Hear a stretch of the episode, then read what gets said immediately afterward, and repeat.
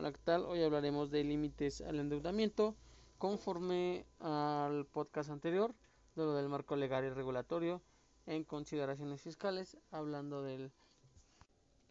mercado de valores gubernamentales en México, viendo que en la aplicación del presupuesto público de acuerdo con el artículo 71, fracción 8 de la Constitución Política de los Estados Unidos Mexicanos, el Congreso de la Unión tiene la facultad para dar las bases sobre las cuales el Ejecutivo Federal puede celebrar empréstitos sobre el crédito de nación, perdón, de la nación, viendo que en el ejercicio de esta facultad el Congreso de la Unión debe aprobar dichos empréstitos, viendo que este proceso de financiamiento se encuentra detallado en la Ley General de Deuda Pública, la cual se encuentra en vigor desde el 1 de enero de 1977, viendo que en términos de la Ley General de Deuda Pública, el Congreso de la Unión autoriza los montos del endeudamiento directo neto interno, o sea, externo,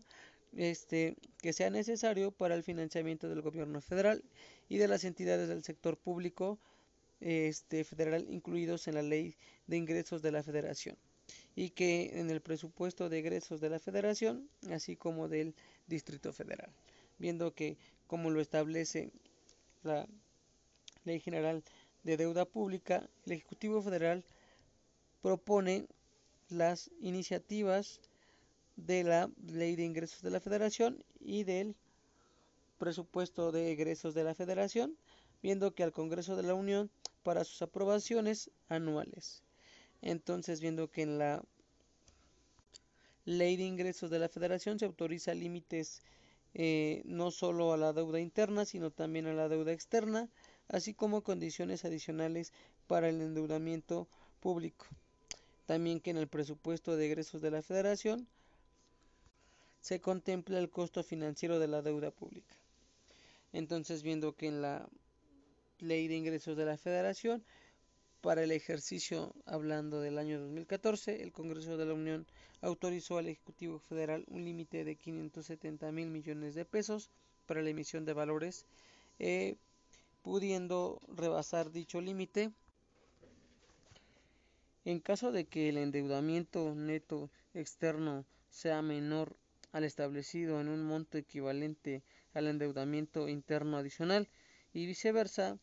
eh, mientras que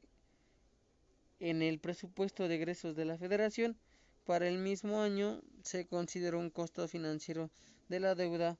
por los valores gubernamentales por 249 mil millones de pesos. Ahora viendo que una vez, ya eh, regresando al tema, una vez que el Congreso autorizó los montos de endeudamiento neto internos y externos, el Ejecutivo Federal a través de la Secretaría de Hacienda y Crédito Público determinan las condiciones para contratar los financiamientos, viendo que la Secretaría de Crédito Público, de acuerdo con la Ley General de Deuda Pública, es la dependencia del Ejecutivo Federal encargada de emitir valores y contratar empréstitos este, para fines de inversión pública productiva, para canje o refinanciamiento de obligaciones del erario federal o con, con propósitos de regulación monetaria. Además, esta facultad eh, para determinar las divisas, el plazo y tasas de dichos valores de acuerdo con valores de acuerdo con los perdón, de acuerdo con las condiciones imperantes en los mercados financieros, ya que la Secretaría de Hacienda Crédito Público no solo gestiona y contrata los financiamientos del gobierno federal, también autoriza y coordina aquellos, este, aquellos para las entidades del sector público federal. También que cada año el Ejecutivo Federal, por, por conducto de la Secretaría de Hacienda y Crédito Público, elabora un programa financiero para el sector público que establece las estrategias y líneas de acción en el manejo de la deuda pública, viendo que los objetivos principales del programa eh, financieros son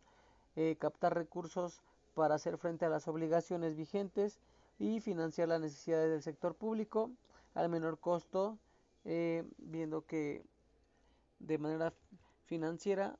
y que sea posible con un nivel de riesgo congruente con el manejo de las finanzas públicas. Y también que con esto así fomentar el desarrollo de los mercados financieros. Entonces, como vimos, eh, las limitaciones de, endeudamiento están a cargo de varias leyes eh, y sobre todo eh, recae sobre la Secretaría de Hacienda y Crédito Público y obviamente sobre el Ejecutivo Federal. gracias por escucharnos, bienvenidos otra vez a Robo Inversores. un saludo y un abrazo a todos y gracias por seguirnos en Spotify. Al parecer vamos creciendo poco a poco, igual que en Anchor.